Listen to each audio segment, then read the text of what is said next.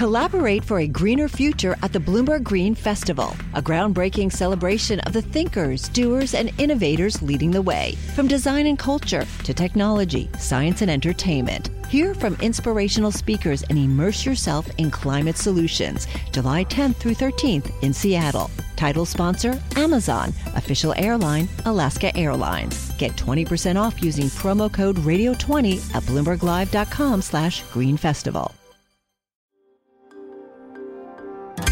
Le entregamos todo lo que necesita saber para comenzar el día. Esto es Bloomberg Daybreak para los que escuchan en América Latina y el resto del mundo. Buenos días y bienvenido a Daybreak en español. Es jueves 29 de septiembre de 2022. Soy Eduardo Thompson y estas son las noticias principales. Los futuros en Wall Street y las acciones europeas caen luego que banqueros centrales insinuaran más alzas de tasas y la primera ministra del Reino Unido defendiera su criticado programa económico. Los bonos del Tesoro de Estados Unidos y los guilds de Inglaterra retroceden y el dólar sube. El crudo avanza ante expectativas de que la OPEP más anunciará recortes de producción la próxima semana. Analistas de Sanford Bernstein prevén un breve repunte dentro de la tendencia general a la baja en las acciones globales. Un indicador de sentimiento de mercado ha alcanzado extremos negativos, lo que hace probable que las acciones suban durante las próximas cuatro semanas. La primera ministra del Reino Unido, Liz Truss, dijo que su paquete de recortes de impuestos es el plan correcto, a pesar de no tener financiamiento asegurado. El Banco de Inglaterra intervino en el mercado ayer comprando bonos. Fuentes dicen que funcionarios del Tesoro de Estados Unidos trabajan con el FMI para presionar al Reino Unido a cambiar el rumbo para reducir la volatilidad del mercado y el riesgo de contagio a la economía en general. El huracán Ian, que tocó tierra ayer en Florida, causaría más de 67 mil millones de dólares en daños y pérdidas. La Guardia Costera de Estados Unidos dijo que busca a 23 migrantes desaparecidos cerca del extremo sur de los Cayos de Florida. Suecia descubrió una cuarta fuga en los gasoductos de Nord Stream en el mar Báltico. El gas ha estado saliendo de los ductos desde principios de esta semana. En noticias corporativas, las acciones de Porsche suben en su debut en Frankfurt. Las acciones de la cadena de vestuario HM caen tras no cumplir con las expectativas de analistas.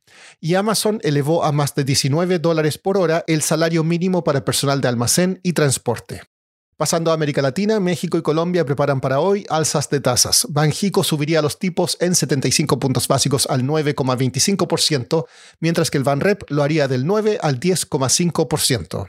Conmoción en México por nuevas revelaciones sobre el papel del ejército en la masacre estudiantil de Ayotzinapa. Una comisión de la verdad establecida por el presidente AMLO denunció el mes pasado que un coronel de ejército ordenó el asesinato de seis de los 43 estudiantes que desaparecieron en 2014. El ejército también habría ayudado a ocultar los cuerpos. El presidente de Paraguay, Mario Abdo Benítez, dijo a The Financial Times que pidió a Taiwán que invierta mil millones de dólares en el país como condición para mantener su apoyo diplomático. El debate sobre la migración global ha volcado su atención a la frontera entre Haití con la República Dominicana. Allí se construye un muro al estilo del muro de Trump con México. Jim Weiss cubre el Caribe para Bloomberg News y escribió un artículo al respecto. Mira, las razones son varias, pero esencialmente la República Dominicana está muy preocupado de la situación que está pasando en Haití con la violencia, la pobreza, la, la emigración masiva y han empezado a construir este muro que va en, en su fase final va a ser más de, de, 100 millas de largo, que sería el muro más grande en todo el, el hemisferio oeste, menos el de, de, los Estados Unidos y México. Así que, del punto de vista dominicano, es un poquito para regularizar y controlar lo que está pasando en la frontera compartida con Haití. Jim, ¿qué dicen los expertos sobre estos muros? ¿Sirven para contener la emigración ilegal y el crimen? Va a ser muy, muy interesante ese experimento. Mucha gente argumenta que ningún muro en ninguna parte del mundo realmente ha sido efectivo que te cambia la dinámica del problema, pero los problemas siempre, siempre, existen y mucha gente ha dicho que el, el, el, gobierno de la República Dominicana debería usar estos millones y millones de dólares que está invirtiendo en el muro para fomentar el desarrollo económico en Haití, que, eso sería, que un muro económico sería más poderoso que un, un muro físico en tratar de, de controlar los problemas. También tengo entendido que hay un componente racial histórico en este conflicto, ¿no? Los dos países tienen una larga, larga historia de encontronazos nacionales y hay, un elemento racista de, los dos lados de la frontera, yo diría.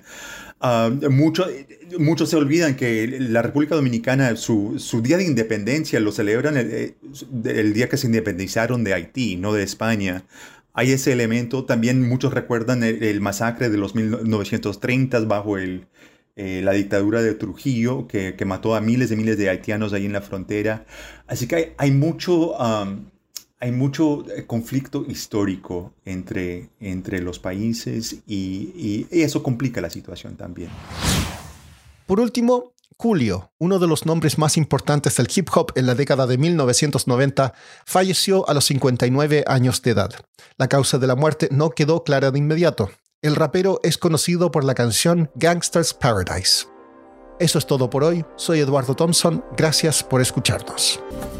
Para conocer todas las noticias que necesita para comenzar el día, revise Daybreak en la app Bloomberg Professional, donde puede personalizar las noticias que desee recibir.